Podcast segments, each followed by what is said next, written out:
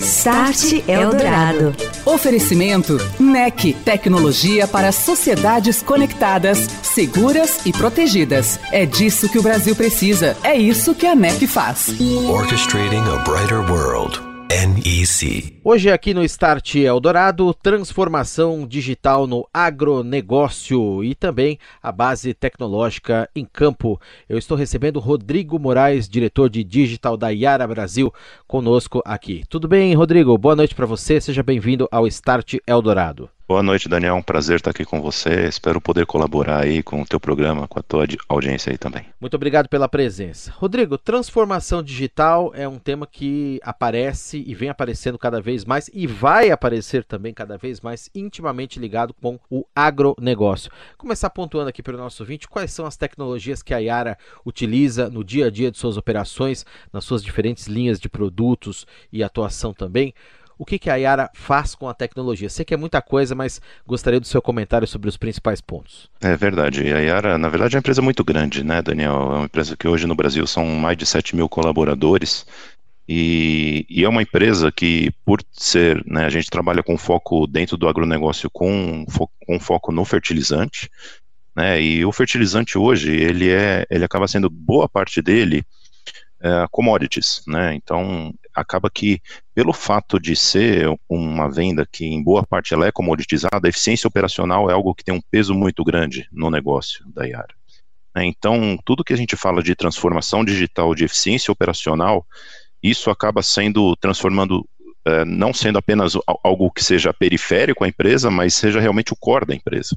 Né? Então, quando a gente está falando de transformação digital, hoje dentro da Yara a gente tem tem iniciativas em todas as áreas da Yara para que a gente consiga fazer essa transformação digital dos processos, aí a gente está falando desde a parte do controle fabril, estoques, logística, né, toda a parte fabril, a parte logística e também a parte uh, de marketing, vendas e também o, o cliente, né, o foco no cliente. Então, toda essa transformação, ela vai não apenas na, desde a, seja na mineração, seja na produção do fertilizante nitrogenado, mas também até a entrega e até o contato com o cliente. Todo o processo da Yara, a gente tem essa transformação impactando aí, e dentro de cada uma delas a gente tem várias tecnologias que a gente pode estar discutindo aí conforme a gente vai no nosso bate-papo hoje aqui. E a grande base de tudo são os dados, não não é, Rodrigo? Como é que você utiliza dados para identificar os pontos de atenção, mover as demandas, trabalhar dentro desse conceito da indústria 4.0,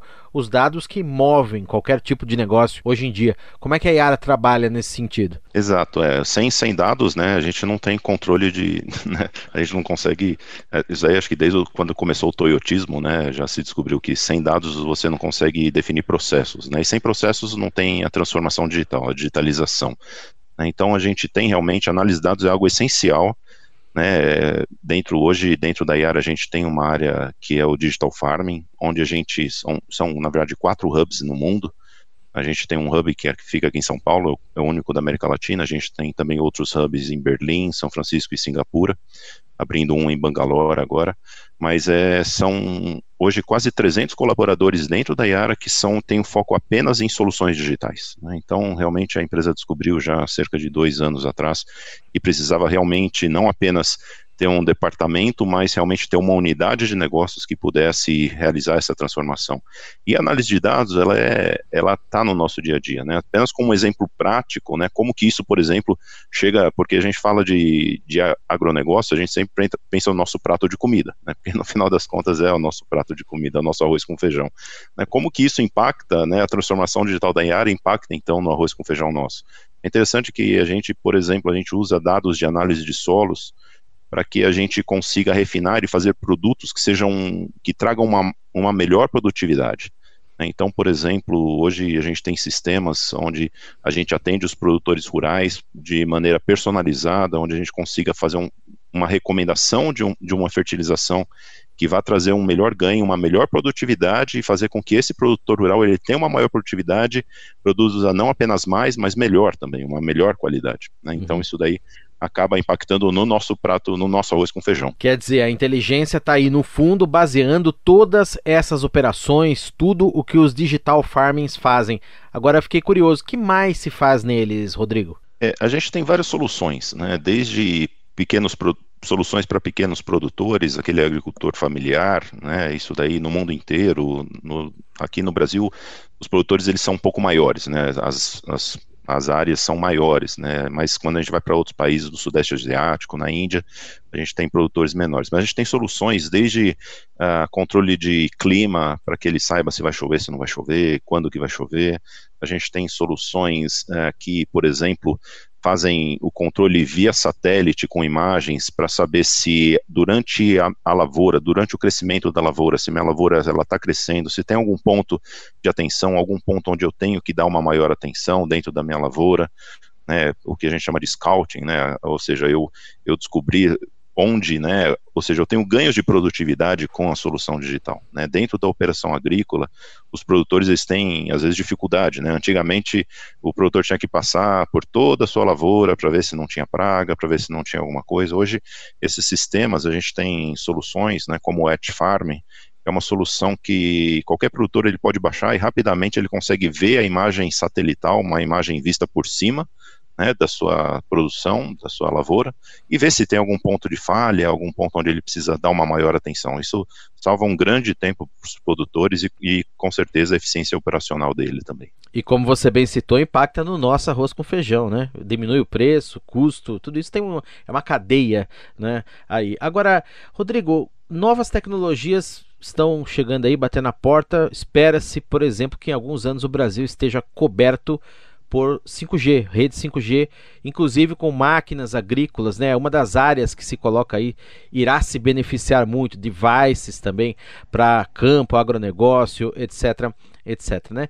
Queria saber de você como que essa toda essa tecnologia baseada em IoT, essa internet das coisas para o agronegócio, como é que a Yara vem enxergando esse cenário? O que, que se prevê aí de aplicações possíveis dessa tecnologia? É, Daniel, não, não apenas para a Yara, mas para o agronegócio como um todo, isso realmente eu creio que tem um potencial de mudar muito, né? Porque quando a gente fala de tecnologias, a gente tec tem tecnologias que são plataformas, né? Ou seja, que dão acesso a eu ter criar algumas coisas, né? Por exemplo, há um tempo atrás foi criado o iPhone e, e, a tecnologia do, de base do iOS. A partir dessa tecnologia, a gente pôde fazer um monte de aplicativos com esse iOS. Né? Então, foi uma plataforma que habilitou um monte de aplicativos. A gente sabe que a conectividade hoje ainda é um grande problema no Brasil. É, a gente, aqui nos grandes centros, a gente ainda tem, mesmo no estado são Paulo mesmo, a gente tem até algumas áreas bem atendidas em termos de conectividade, mas a grande realidade é que quando a gente vai um pouco mais para o interior, onde está o produtor rural, a gente tem uma deficiência muito grande. Então, essa, a tecnologia 5G e a cobertura, né, que essa cobertura ampliada para para onde está a lavoura, isso com certeza vai habilitar muitas outras tecnologias, né? A gente percebe que é uma tecnologia que seria uma plataforma que vai habilitar muitas outras coisas, como você mesmo citou o IoT, né, como internet das coisas, como sensores, mais sensores em campo. Né? Hoje a gente fala de, em máquinas e equipamentos, a gente fala muito de sensores em campo. É, hoje realmente é uma grande dificuldade. A gente até tem empresas que têm se despontado aí, colocado sensores de clima, microsensores, né? Hoje, por exemplo, uh, para o produtor rural tem um grande problema dos micro, do microclima, por exemplo. A gente, eles têm até uma, uh, um acesso a bastante informação em termos meteorológicos, mas ele, às vezes, ele tem uma fazenda que em um talhão chove e o outro não. Né? Então, às vezes, ele não tem, e com, com a tecnologia 5G, isso daí cada vez mais vai ser possível para que o produtor ele tenha mais acesso e mais controle da sua produção e, por consequência, a produtividade e mais arroz e feijão no nosso prato. Agora, essa conectividade, como você bem colocou, essa infraestrutura precisa chegar lá, né, Rodrigo? Também não é um desafio fácil de vencer, né? Não é, não é. Não é principalmente porque o Brasil ele é realmente muito grande, né? ele é um país continental. Né? e, e às vezes, né, a gente sabe que quando se fala em tecnologia, o uso da tecnologia, se a gente uh, se ele é dividido com outras coisas também, né, por exemplo, nos grandes centros, todo mundo usa o acesso 4G, por exemplo, 3G, né, então a gente acaba dividindo os custos. Quando vai para a área rural, realmente fica mais caro, né, a gente sabe disso, mas a gente sabe também que é um passo, né, Daniel? Um, quem diria que há um tempo atrás a gente teria aí a, a tecnologia que a gente tem hoje, em termos de 4G, em termos de possibilidade, né, de conectividade no Brasil também, os números crescentes de conectividade. E acho que isso é um caminho, ele é a tendência é ter o crescimento, sim. Né, e, e, conforme esse crescimento ele vai, vai existindo, novas tecnologias vão, vão surgindo aí para os produtores rurais também. Start Eldorado.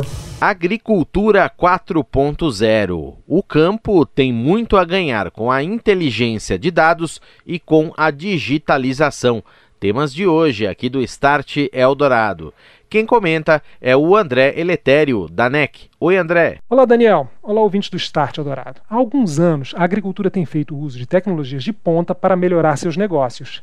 E a agricultura brasileira tem se destacado com saltos de produtividade e rápida digitalização. Com a evolução das redes móveis, o campo será a próxima fronteira beneficiada pelas inúmeras aplicações tecnológicas que virão por aí na chamada Agricultura 4.0. A NEC tem fornecido soluções de segurança e conectividade que suportam diversas empresas deste setor no Brasil. No mundo, desenvolvemos com sucesso soluções avançadas com base em inteligência artificial para projetos no campo. As nossas ferramentas estão sendo utilizadas para visualizar plantações de tomates e as condições do solo por meio de dados de sensores e imagens de satélite oferecendo informações importantes para gerir de forma otimizada os momentos de colheita com base em dados concretos. A NEC atua em parceria com a empresa japonesa Kagome desde 2015, tendo desenvolvido projetos em diversas regiões, incluindo Portugal, Austrália e Estados Unidos. Este é um excelente exemplo de como a tecnologia contribui na modernização da nossa sociedade. Um abraço, André. Boa noite e até a próxima. Um abraço, ouvintes. Este é o Start. Estamos de volta e hoje conversando com Rodrigo Moraes, diretor da área de digital da Iara Brasil, sobre a tecnologia e suas aplicações no agronegócio.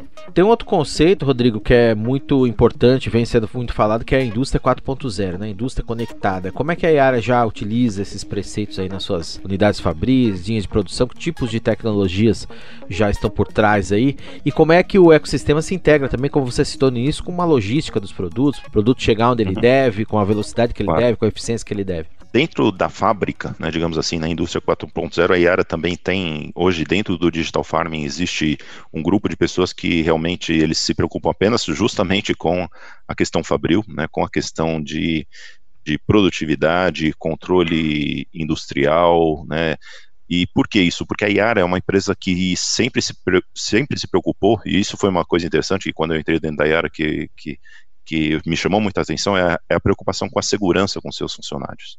Né? Então, a primeira coisa que realmente a gente tem a, trabalhado na transformação fabril é justamente uma transformação que dê mais segurança para quem está trabalhando.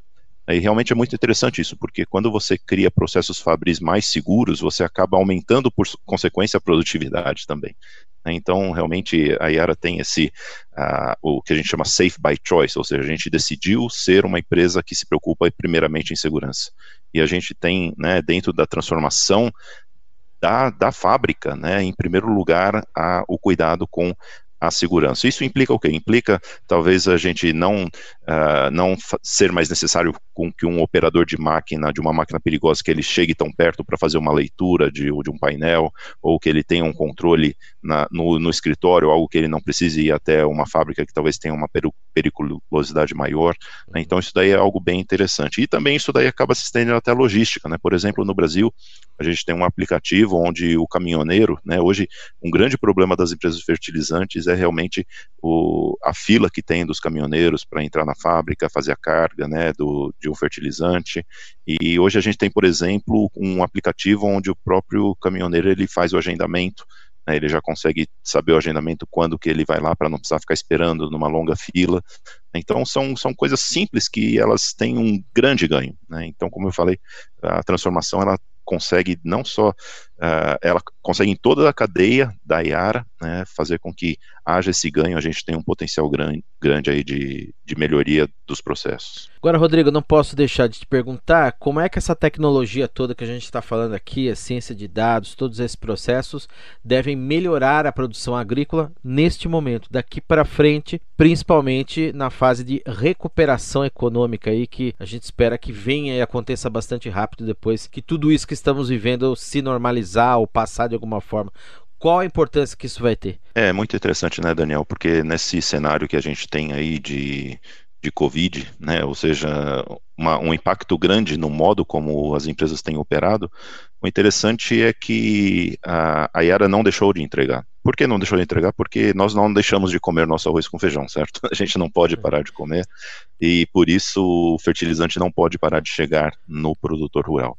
E isso fez com que até a Yara tivesse uma transformação muito mais, mais acelerada, uma transformação digital muito mais acelerada. Então foi interessante que o digital nesse aspecto, dentro da Yara, ele cresceu muito mais rápido né, do que a gente esperava. Muitos planos que a gente tinha aí para o segundo semestre foram antecipados, coisas que era para 2021 a gente está antecipando também, que tem uma transformação. Né, a gente tem obrigatoriamente que ir via digital ou a gente não vai. Né, então, mas a gente isso tem acontecido, é o novo normal nosso. Então, nesse cenário, a gente tem feito visitas virtuais para produtores, a gente tem feito webinars para produtores, coisas que a gente nunca pensava que fosse dar certo e tem dado muito certo. Eu tenho certeza que esse vai ser o novo normal daqui para frente, o que faz com que a eficiência operacional, não só nas vendas, mas uh, no agronegócio como um todo, e quando a gente fala a gente está falando só do fertilizante, mas a gente tem aí também defensivos, a gente tem sementes, a gente tem um maquinário, tem o agronegócio como um todo, é uma cadeia bem grande e complexa, mas eu tenho certeza que oh, esse cenário de, de digitalização do contato com o produtor e em toda a cadeia do agronegócio acabou que vai fazer com que ah, seja muito mais eficiente essa cadeia e fazer com que no, no pós-Covid eu tenho certeza que isso daí vai trazer ganhos tremendos para o país. E teremos mais arroz com feijão, que é o que vamos precisar daqui para frente. Você percebe que está tudo encadeado, né, Rodrigo? É uma coisa que é uma cadeia, nem sempre as pessoas conhecem, às vezes ou, ou se dão conta disso, mas o agronegócio parte lá, como você muito bem colocou no início da nossa conversa, assumindo todo esse papel até a nosso sustento mesmo que a gente tem na mesa para comer todos os dias. Legal. Rodrigo, para a gente finalizar no mundo também, o que, que você espera? Como é que a Yara está eh, se inserindo aí, eh, suas tecnologias, está eh, olhando também o que está acontecendo para o agronegócio em outros lugares, outros países, aprendendo com essas experiências também? Como é que acontece isso? É, Daniel, a Yara tem a missão, né, não apenas de, de alimentar o mundo, mas proteger o planeta também. A gente enxerga que a maneira, e acho que a reflexão que toda essa pandemia trouxe para a gente é que a, gente não pode fazer mais a mesma coisa com o nosso planeta. Né? Então, algo que tem é muito em voga dentro da IAR hoje é a questão da sustentabilidade, e a gente sabe que a transformação dos processos, de como que a gente tem feito hoje, como que a gente pode fazer, como a gente deve fazer, isso tem norteado fortemente a Yara. Então, toda a sustentabilidade, como que nós vamos a, produzir mais alimento, mas não somente produzir mais alimento, mas de uma maneira responsável. Isso tem direcionado muito o nosso negócio e a nossa estratégia, né, como um todo. E a gente sabe que isso é impossível de se fazer se a gente não tiver a, a digitalização dos processos, se a gente não, não fazer com que é, a, o conhecimento e a ciência de dados ela seja parte desse processo. Então é, é, algo que é integrado, mas realmente a gente crê que todas as tecnologias que, que façam com que a gente tenha uh, um, um, trabalho melhor em, com vistas à sustentabilidade do negócio, né, não apenas uh, da operação como um todo, mas a gente fazer, cuidar da terra, a gente cuidar de toda a cadeia, fazer alimentos mais saudáveis.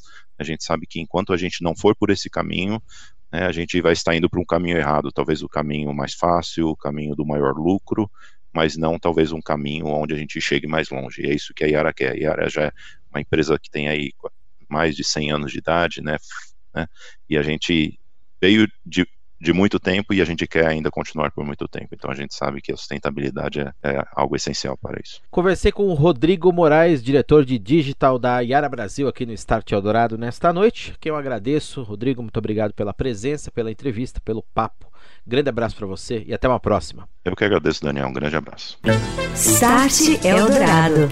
Oferecimento NEC, tecnologia para sociedades conectadas, seguras e protegidas. É disso que o Brasil precisa. É isso que a NEC faz. Orchestrating a brighter world. NEC. O presidente da Anatel, Leonardo Euler, já dá como certo que o leilão de 5G não será realizado neste ano. Isso aqui no Brasil, claro. Na cesta de problemas está o teste de convivência da faixa de 3,5 GHz, hoje usada para serviços de TV por antena parabólica, com o 5G. Testes ainda incompletos devido à pandemia da Covid-19. A agência já considerava a possibilidade de haver atrasos, mas a realização do leilão em 2020 ainda parece estar definitivamente descartada. Euler está mais cauteloso em dar datas, mas disse que está trabalhando para realizar o leilão ainda no primeiro trimestre do ano que vem, na melhor das hipóteses. Ele deu essa declaração durante uma teleconferência promovida pelo deputado do Republicanos São Paulo, Vinícius Carvalho, nesta semana. E lembrou que ainda há muitos testes de campo para fazer. Euler também mencionou a possibilidade de uso de frequências do 4G para lançar o 5G. A Anatel, inclusive, já estabeleceu novos protocolos de procedimentos para uso de espectros pré-existentes para as operadoras se anteciparem. O uso de assinaturas eletrônicas no meio corporativo cresceu e está aumentando durante a quarentena por conta da adoção do home office. São informações da DocuSign na América Latina. A demanda por esse tipo de solução para assinatura de contratos já vinha crescendo antes da pandemia, mas se acelerou com o fechamento dos escritórios. Juridicamente, a assinatura eletrônica equivale a uma assinatura em papel sem reconhecimento de firma em cartório. Mas no papel, se houver alguma contestação em relação a uma assinatura, é feita uma perícia grafotécnica. Na assinatura eletrônica, a grafia não importa, mas o documento guarda uma série de metadados que contribuem para identificar quem assinou, geolocalização, IP da conexão, dentre outros, tornando o processo muito mais seguro. O Google começou a regionalizar as informações sobre o novo coronavírus em seu motor de buscas e também em seu assistente virtual. As pessoas que buscam por informações sobre a doença agora encontram as notícias mais recentes e relevantes em um carrossel de cards laterais navegáveis. Além das notícias, o carrossel tem informações das autoridades locais e de saúde, de forma que fica mais simples para acompanhar o que há de novo sobre a Covid-19 na região de quem fez a busca. 30 países, inclusive o Brasil, receberam a novidade nesta semana. E os impactos econômicos da pandemia de Covid-19 afetaram as projeções de investimentos em segurança cibernética neste ano. O relatório é da Global Data. Os gastos devem ficar em torno de 115 bilhões de dólares. O estudo sugere, no entanto, que os investimentos voltarão. As estimativas indicam que o volume de recursos em cibersegurança vai mais do que dobrar ao longo da próxima década. Isso representa um crescimento anual de 6,4%. Para reagir ao aumento de ataques, que são variados, vão desde o phishing, ainda o mais popular de todos, até os recentes ransomware ou sequestro de dados, há organizações apostando em recursos de inteligência artificial para entender melhor as ameaças, a capacidade de predição e as medidas de proteção. Você ouviu Start Eldorado. Oferecimento NEC, tecnologia para sociedades conectadas, seguras e protegidas. É disso que o Brasil precisa. É isso que a NEC faz. Orchestrating a brighter world. NEC.